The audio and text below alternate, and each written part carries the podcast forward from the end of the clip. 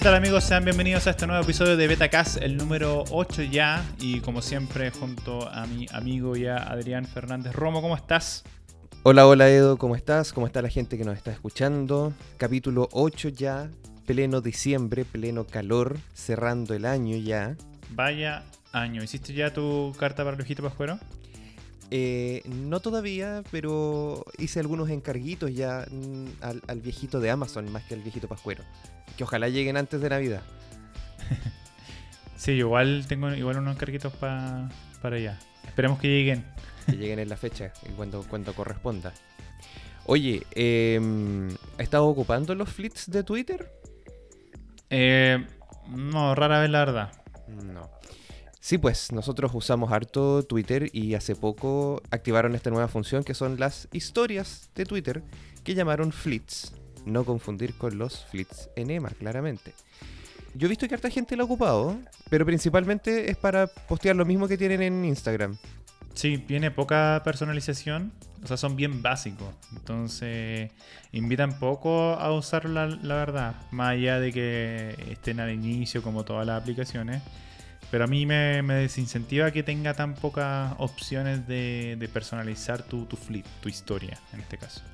Claro, pensando también que es como una función secundaria o extra, porque lo, lo principal siguen siendo los tweets, el texto. Eh, las fotos aquí, si empiezan a agregar cosas, yo creo que la aplicación se estaría yendo ya para otro lado.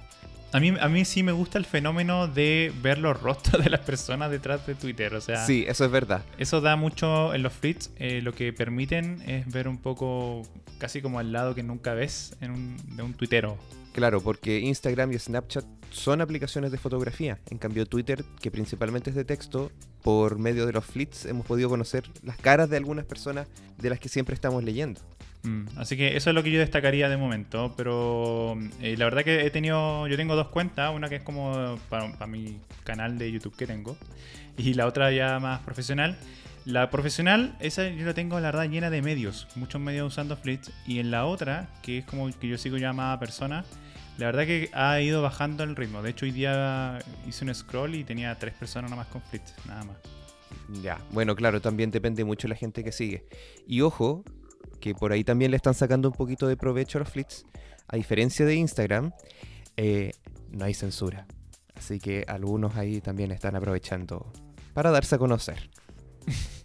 ya, pero bueno, tenemos dos temas grandes y unas cositas extra para conversar, así que empecemos. Partamos.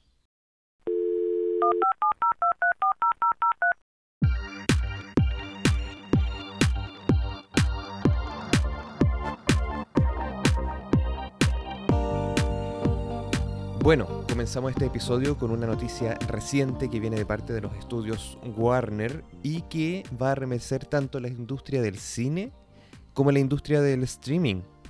Cuéntanos un poquito, Edo. Sí, lo cierto es que, como tú ya lo dices, es prácticamente un terremoto en la industria del, entretenimiento lo que ha decidido hacer Warner Bros. Picture con las películas que tenía mm, eh, programado estrenar durante 2021. ¿Cuál ha sido el anuncio? Que si bien van a estrenarse en los cines, también van a estrenarse de forma simultánea a través de HBO Max, la plataforma de streaming de Warner Media, que hasta ahora no está en Latinoamérica, pero debiera llegar durante el próximo año, es decir, 2021. Pasamos de la espera de Disney Plus, que ya llegó, ahora a la espera de HBO Max. Sí, este anuncio ya se vislumbraba en cierta medida porque hace unos días, antes de, este, de lo informado por Warner, se determinó que iban a estrenar Wonder Woman 1984 a través de HBO Max y también en los cines en Estados Unidos que estén abiertos. Y eso como que mm, ya sospechaba qué, qué medida iba a tomar Warner para lo que resta del próximo año. Recordemos que la, pandemia eh, mantiene los cines cerrados, eh, gran parte de la industria del, ent- del entretenimiento sigue con sus puertas eh, y, y- con sus rejas abajo, por ende entonces no están recibiendo público. ¿Y cuál ha sido la forma entonces de atender esa demanda de entretenimiento que ya está hecho prácticamente? Warner lo ha decidido así, estrenarlo a través de su plataforma de streaming HBO Max.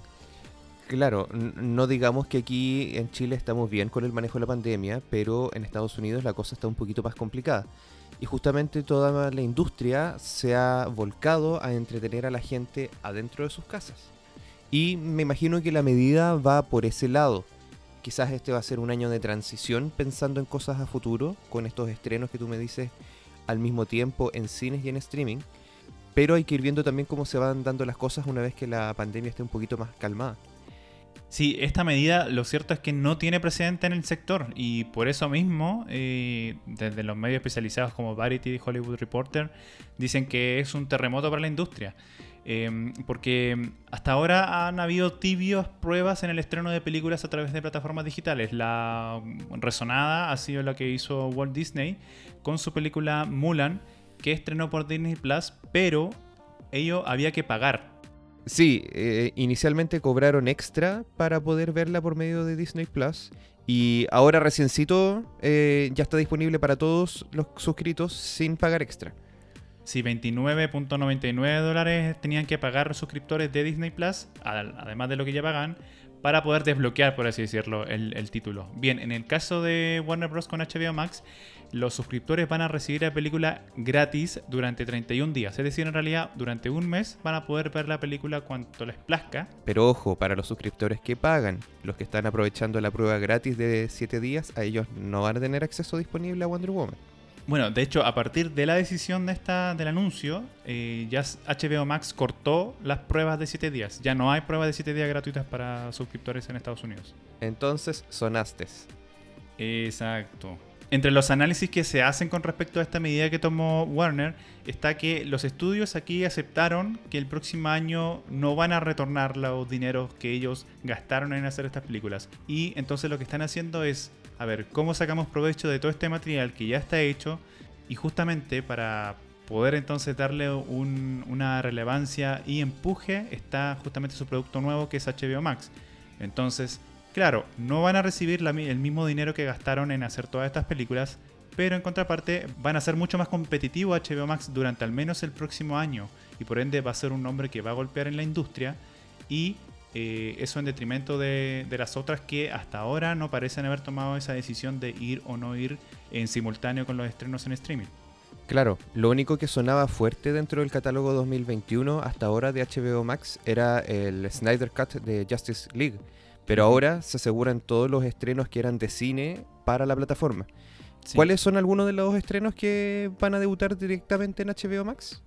Sí, entre las películas que están que aparecen durante 2021 está The Suicide Squad de James Gunn, eh, The Matrix 4, ojo ahí, eh, Dune, Godzilla vs. Kong y Space Jam A New Legacy, entre otras. Son varias películas que muy populares, por cierto, las que se van a estrenar durante el próximo año, y pero van a llegar en esta, en esta ocasión también en simultáneo a través de la plataforma de, HBO.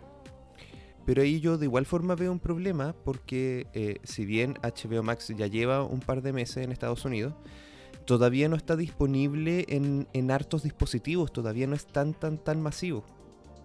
Sí, de hecho, actualmente HBO eh, Max, por ejemplo, no se encuentra en Roku. Y Roku, junto con Amazon Fire Stick, en Estados Unidos, eh, representan el 70% de los dispositivos de transmisión caster en Estados Unidos. Es decir, eh, tiene, hay ahí una gran cantidad de público que actualmente no puede acceder a HBO Max porque sus dispositivos no soportan esa aplicación. Bueno, obviamente desde los estudios aseguran que están trabajando en un acuerdo, pero aquí lo cierto es que son problemas de dinero.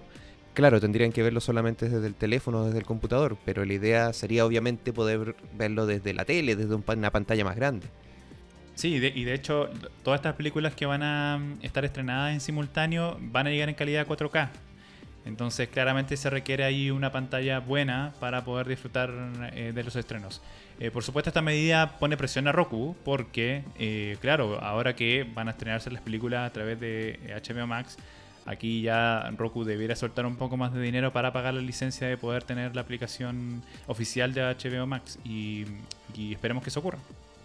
Ahí al final todo se reduce a movimientos de plata, tanto para transmitir algo o no, como para estrenar algo o no.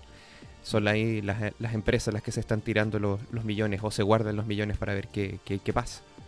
Lo último para cerrar, Adrián, es que este anuncio es solamente durante 2021. Se desconoce si es que esa medida se va a repetir eh, para los próximos años. Eh, lo cierto es que eh, desde voces de la industria, citados por Variety, comentan que ellos esperan que solamente sea durante el otro año y que ya posterior sea todo normal y vuelva a todas las salas de cine y esas cosas. Pero si de, de ser así, generaría, o más bien senta un precedente muy fuerte para la industria porque bajarían entonces todos los costos o debieran bajar todos los costos eh, para las películas y con ello entonces ya no tendríamos que ver producciones tan millonarias, sino que un poco más económicas, eh, considerando que ahora van a llegar solamente por streaming. Eso hay que estar evaluando entonces, depende de cómo evolucione la pandemia y la industria el próximo año. Pero aquí la, gran pregunta, que la dejamos planteada para, para quienes nos escuchan, pero te la hago primero a ti. Una película, estreno, ¿Tú prefieres verla en el cine o relajadito en tu casa? Buena pregunta. yo en mi caso tengo una buena pantalla, así que puedo disfrutarla en casa, pero yo creo que tendría que probar la experiencia. Es decir, yo ya sé cómo es la experiencia, la experiencia en cine, por ende, claro, la disfruto y todo ese asunto, pero yo no sé cómo es efectivamente sentarme y ver una película estreno en mi living. Eso nunca lo he probado, entonces me gustaría ver cómo es. Si en una de esas logro replicar una experiencia mucho mejor, no me da problema la verdad que se estrene en un lado, en una o en otro lado.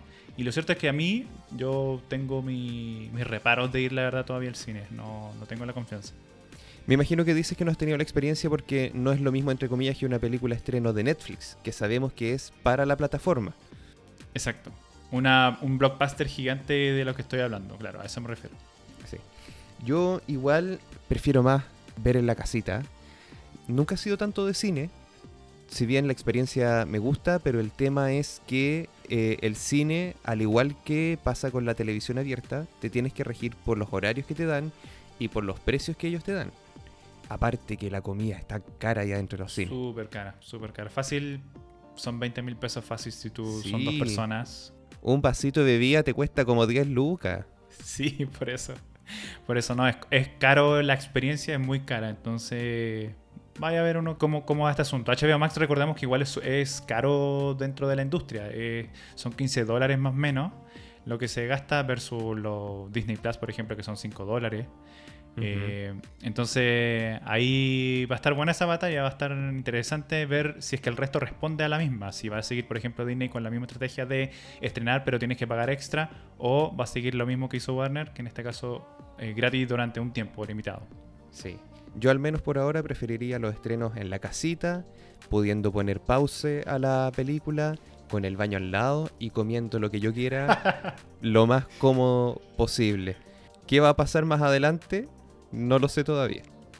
A mí me pasa que de repente estoy viendo la tele y trato de poner pausa, es una tontera, eh, pero ya me acostumbré tanto al YouTube, al, streaming, que de repente estoy viendo TV abierta y trato de, ah, voy a salir, quiero pausar, fuck, no, no puedo pausar. De hecho, acá estamos viendo poca tele abierta en sí, cable casi nada, como que lo tenemos solamente por los canales nacionales en HD. Y la mayoría que vemos de canales nacionales lo vemos por medio de YouTube o por medio de las páginas o las aplicaciones de cada canal. Como que en vivo vemos solamente las noticias. es raro, estamos justamente en esta como transición de que tanto la tele como la industria del cine te, te rija por sus horarios a que justamente estemos pasando más al on demand, donde el usuario es cuando elige lo que ver, a qué hora verlo, en qué momento, y en las condiciones que les sean más cómodos. Sí, de hecho igual, en mi caso también, es solamente noticias que veo en vivo, el resto solamente streaming, sea lo que sea. Gente, la pregunta queda para ustedes. ¿Prefieren eh, la experiencia cine, con cabritas y horarios incluidos, o la experiencia casita, en su televisor o en su pantalla, en la comodidad de su sillón o de su cama, con la comida que quieren? Dejamos la pregunta planteada y esperamos sus comentarios en nuestras redes.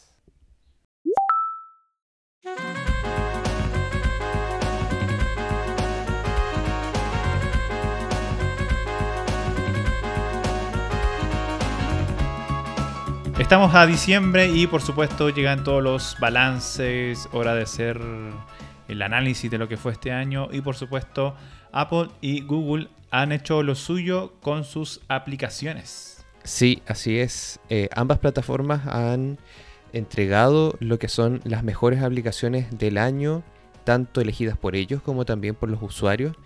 Y hay algunas que no son gran sorpresa, pero otras llaman de igual forma la atención porque quizás por acá no son tan conocidas. Mm. Ah, Vamos con la, la lista que hizo Google. La verdad que es muy extensa, pero obviamente en honor al tiempo vamos ahí a anotar lo, lo más destacado. Sí, sí, les hicimos un resumen resumido especial para ustedes.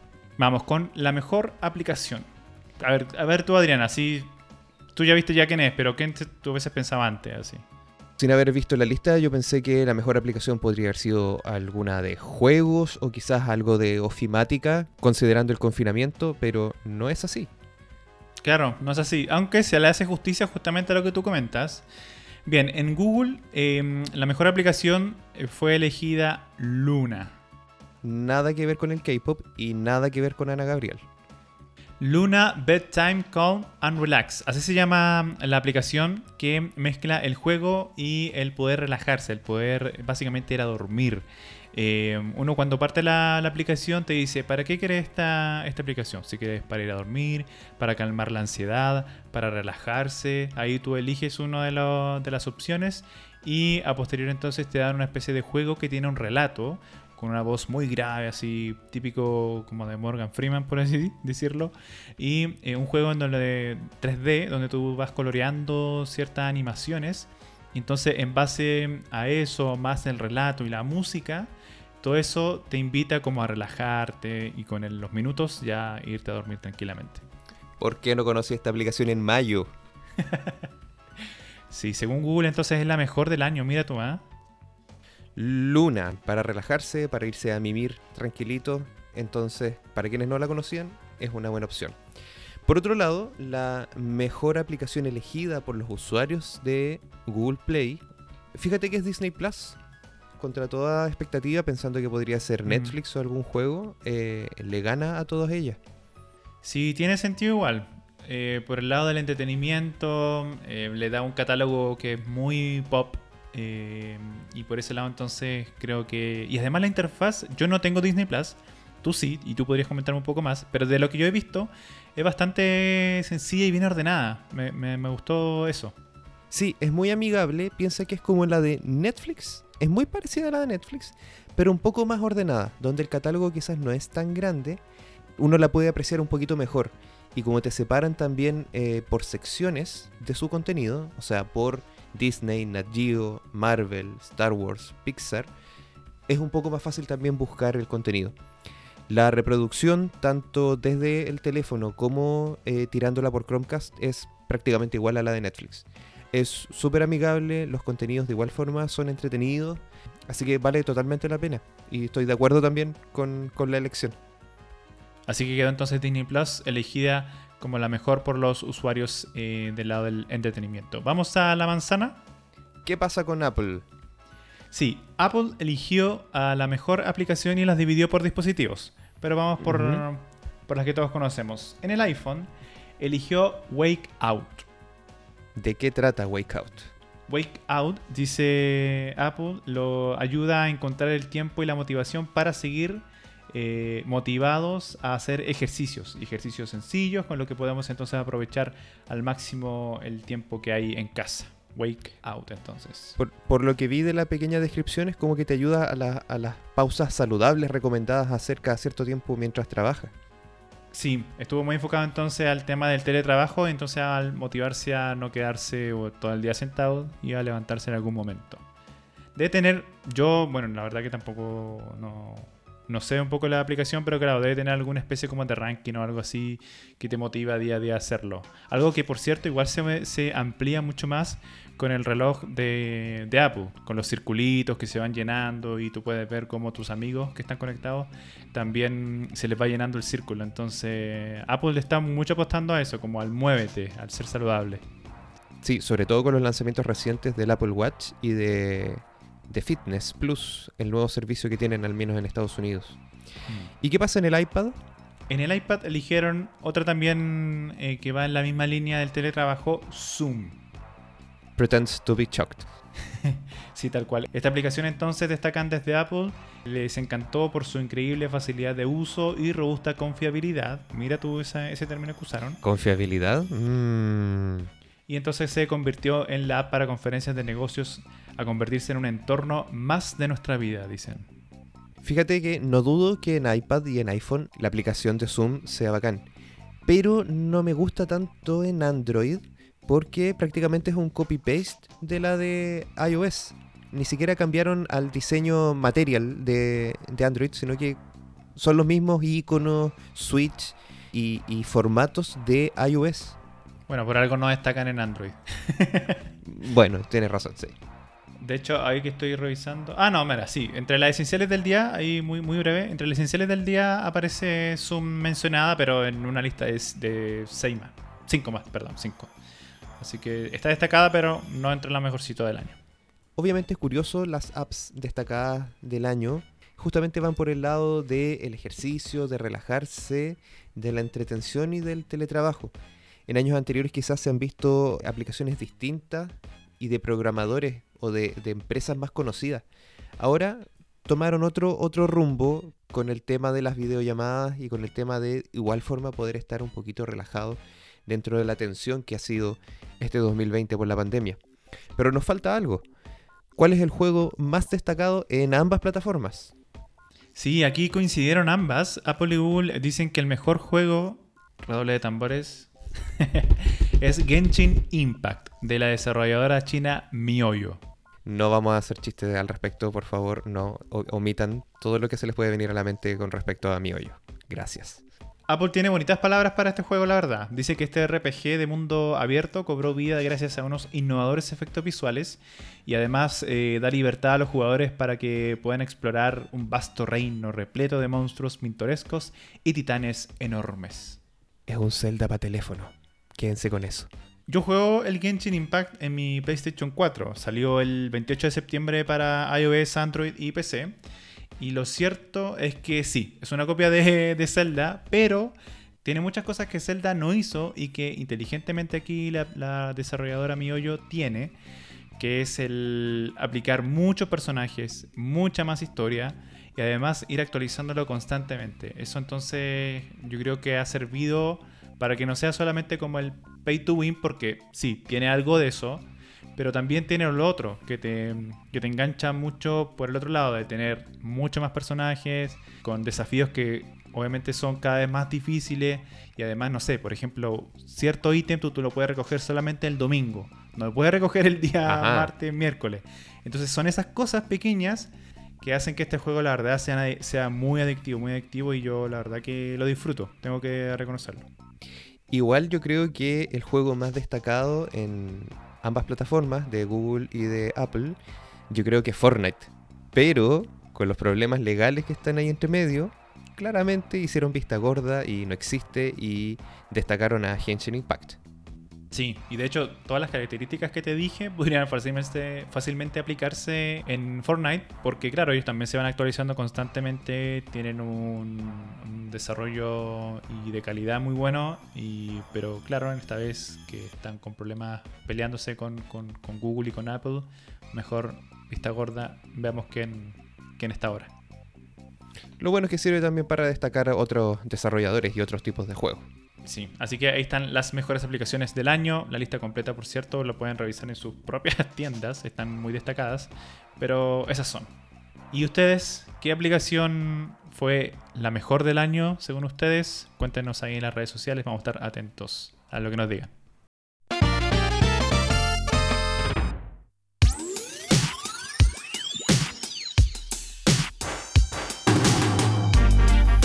Y bien, continuando con este capítulo 8 de Betacast, queremos destacar un lanzamiento que hubo hace poco en Chile para dar espacio al tema un poquito más general. Y se trata del Motorola Razr.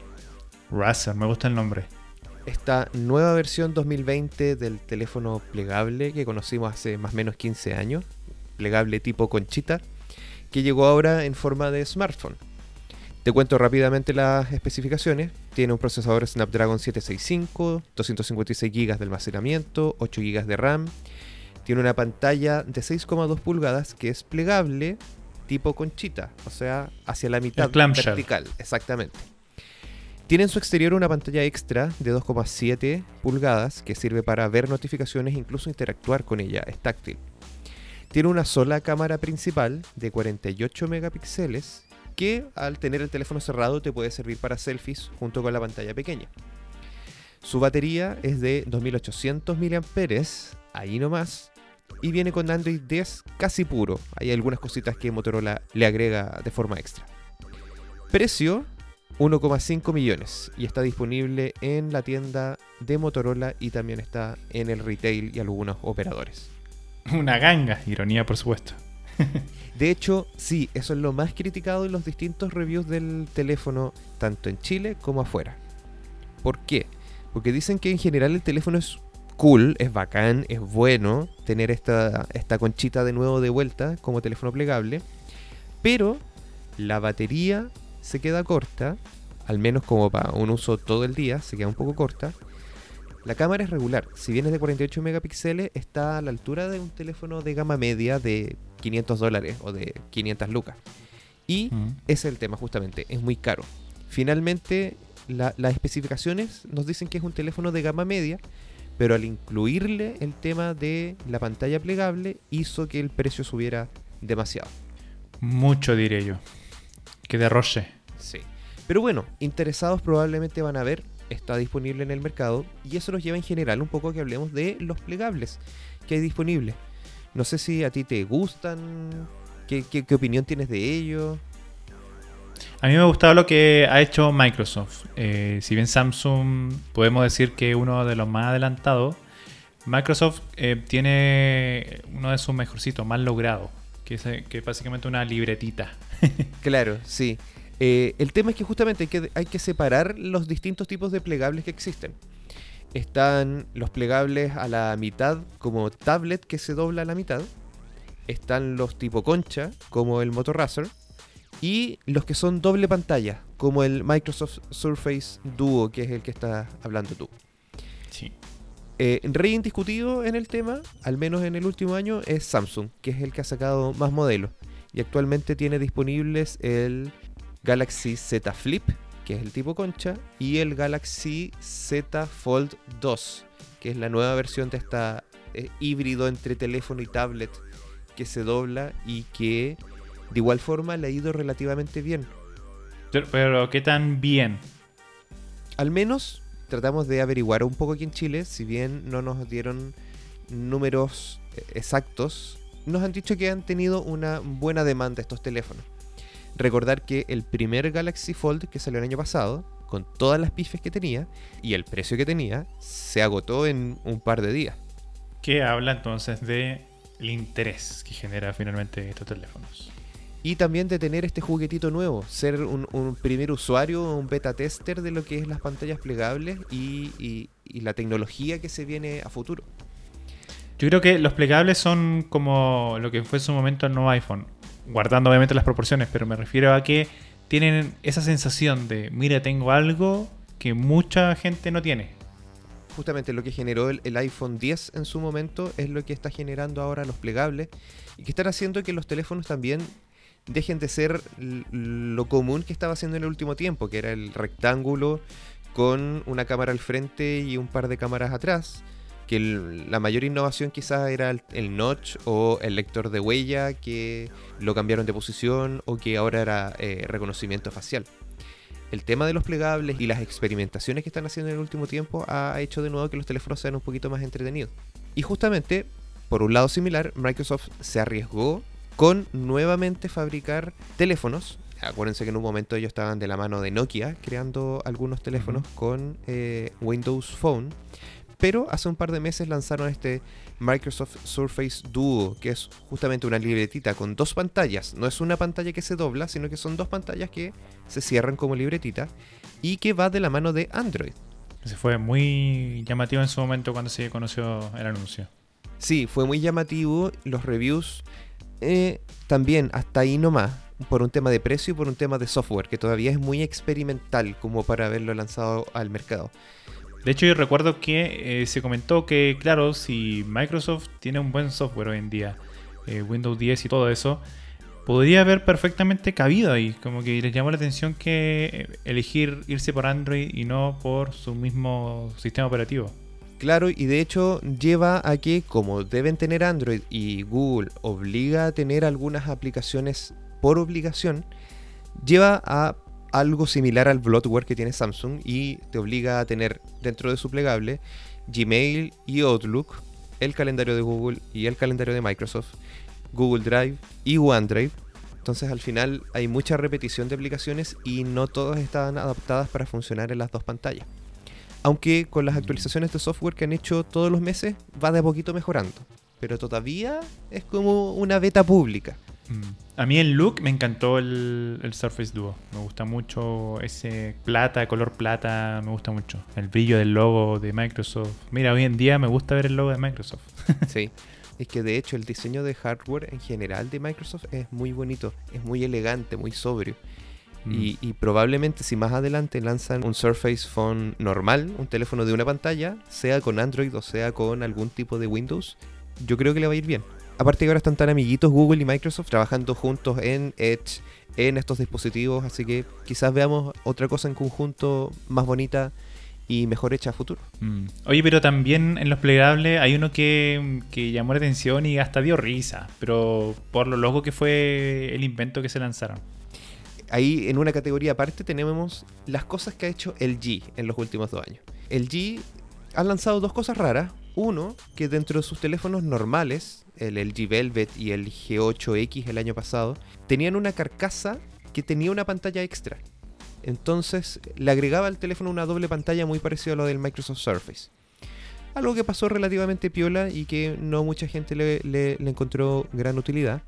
Pero este año sí lanzaron una locura total, que es el LG Wing, que es un teléfono no podemos decirle plegable ni doble pantalla porque eh, e-, es, raro. Tiene forma de T. Lo puedes ocupar como teléfono normal, pero tiene una pantalla extra que lo puedes ocupar de forma de en T, como la figura del Tetris, la T del Tetris, así.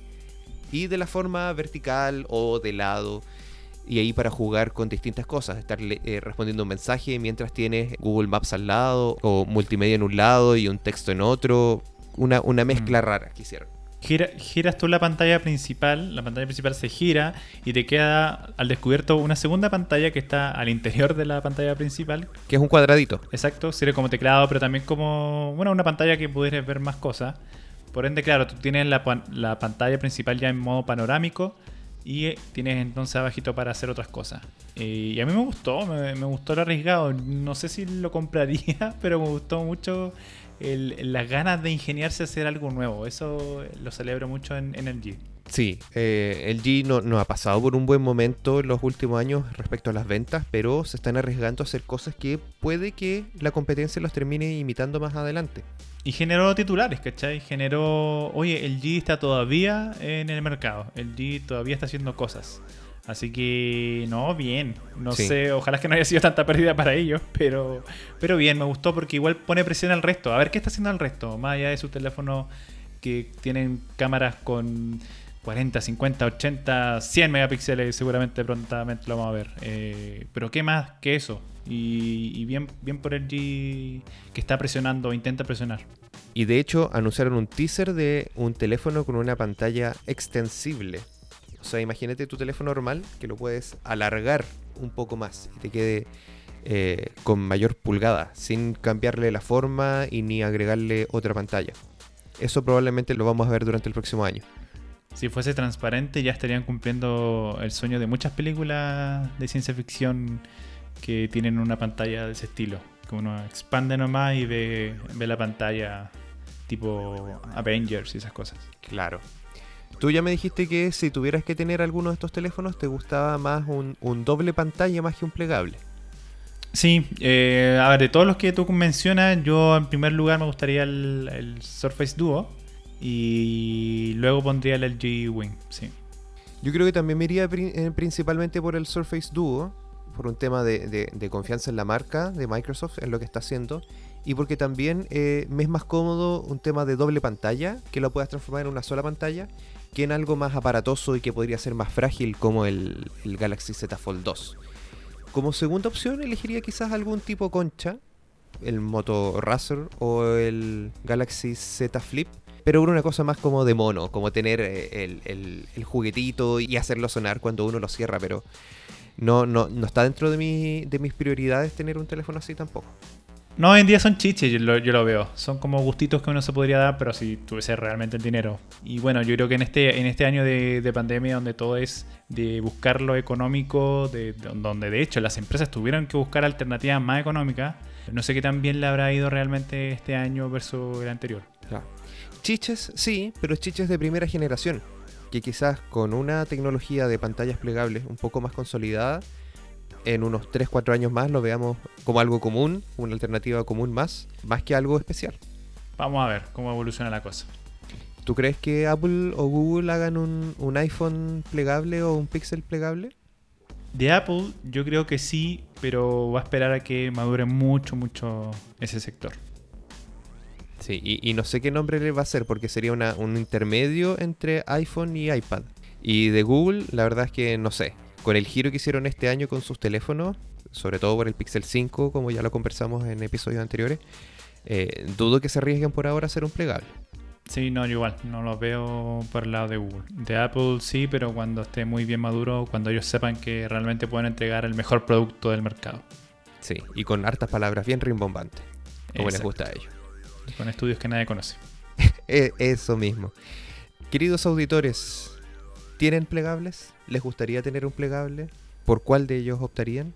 Cuéntenos en las redes sociales. Estaremos atentos a lo que nos digan.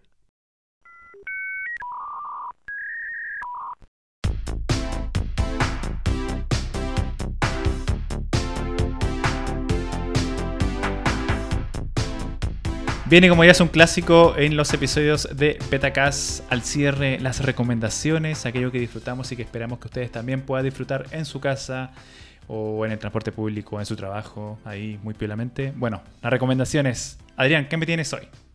Yo le voy a hacer caso a un comentario que nos llegó que querían recomendaciones de juegos de Switch, así que les traigo un juego de Switch. Vamos, ¿con cuál? El juego es Fast RMX o Fast RMX. Es un juego de carreras que se lanzó en conjunto con la Switch allá en marzo de 2017, pero que eh, eh, es, es piolita, pero es muy bueno. Un juego de carreras futurista, en, ambientados en distintas zonas del espacio, de la jungla, entre otras cosas, que podría ser como un sucesor espiritual de F0, para quienes les gustaba esa saga de Nintendo y que estamos esperando alguna secuela futuro. Fast RMX podría llenar ese vacío. Tiene una mecánica muy entretenida de que los turbos o los saltos que hay dentro de las etapas son de dos colores, rojo o azul. Entonces, aparte de estar acelerando y esquivando a tus enemigos, tienes que estar apretando el botón para cambiar la onda eh, electromagnética de tu vehículo a rojo y azul para que justamente te funcionen estas aceleraciones y no te quiten velocidad. Cuenta con varias copas, cuenta con varias pistas, tiene eh, multijugador tanto de forma local como también multijugador de forma online. No sé si mucha gente lo seguirá jugando, pero es un buen juego. Está en la eShop solamente en formato digital por 20 dólares y para el precio es totalmente recomendado. El juego corre en 1080p en la tele y en 720p en formato portátil y siempre, siempre corre a 60 cuadros por segundo. Es un muy buen trabajo. Aunque no sea de un desarrollador muy conocido, se nota que le pusieron empeño eh, al juego. Así que totalmente recomendado Fast RMX en la eShop de Nintendo Switch. ¿Tú, Edu, qué nos recomiendas esta vez? Hoy mi recomendación va a ser muy rápida y sencilla. Esta semana, la semana que estamos grabando, comenzó ya la cuarta y última temporada de Shingeki no Kyojin, Attack on Titan, el ataque de los titanes en español. Y nada, los quiero invitar a que vayan a ver uno de los mejores anime de la última década. Si no han visto este anime, no, no les suena, por favor vayan a verla. Tiene drama, acción, thriller, suspenso, eh, animación espectacular. Una historia que tú decís de dónde y que solamente los japoneses nos pueden dar. Shingeki no Kyojin, cuarta temporada, ya disponible en Crunchyroll. Está desde las 6 de la tarde los domingos. Y si no, la pueden ver en Crunchyroll gratis, pero con publicidad. Al menos una opción, está ahí. O en otros lados que yo mejor no voy a recomendar porque aquí somos oficiales. pero eso, Shingeki no Kyojin, cuarta temporada, ya disponible. Ahí están entonces nuestras recomendaciones en este octavo episodio y con eso ya vamos cerrando. No sin antes agradecer porque hemos visto en los resúmenes del año de Spotify que algunas personas nos han, eh, les hemos aparecido como su podcast más escuchado o más destacado. Sí, llevamos, eh, ¿cuánto llevamos ya? Llevamos ocho capítulos. Meses, seis meses. menos. Seis meses, ocho capítulos. Y ya aparecimos entre los más escuchados de, algunos usuarios, así que nada, muchas gracias. En mi, en mi caso, saludar a Pia Bustamante, que de hecho me envió y nos, nos arrobó en Instagram, que le aparecimos ahí dentro de los, podcasts más escuchados del año, así que muchas gracias. Sí, y yo agradecer también a Mati y a Gabo que también compartieron que somos uno de los podcasts que más escuchan para el poco tiempo que llevamos y los pocos capítulos que tenemos también, es, gratificante saber que eh, nos están escuchando y que nos están recomendando y que les ha gustado lo que hemos hecho hasta ahora. Sí, así que nuevamente muchas gracias. Esperamos con Adrián, la verdad, hacer más cosas. Tenemos ahí algunos proyectos en mente, pero sigan esperando por nuestros episodios porque se vienen más. Pero lo importante es que nos escuchen, se suscriban y nos difundan. ¿Y dónde? ¿Dónde nos pueden difundir? Ya saben que nos pueden escuchar en Anchor, en Spotify, en Google Podcast, en Apple Podcast, en Pocket Cast, entre otras plataformas. Y tienen que también seguir y difundir nuestras redes sociales, que en Twitter, en Facebook y en Instagram somos arroba betacastcl. Y por supuesto también en betacast.cl donde pueden encontrar todo lo que acabamos de mencionar ahí bien linkeado en cada una de ellas. Comenzamos a cerrar. Nos despedimos capítulo 8. Nos queda un capítulo más para fin de año. Prepárense, va a estar súper bueno, va a tener hartas sorpresitas. Sería todo por mi lado entonces. Que tengan ustedes una muy buena semana, día y nos escuchamos en la próxima.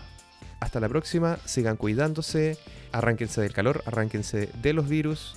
Un abrazo muy grande. Chao, chao, chao. Chao.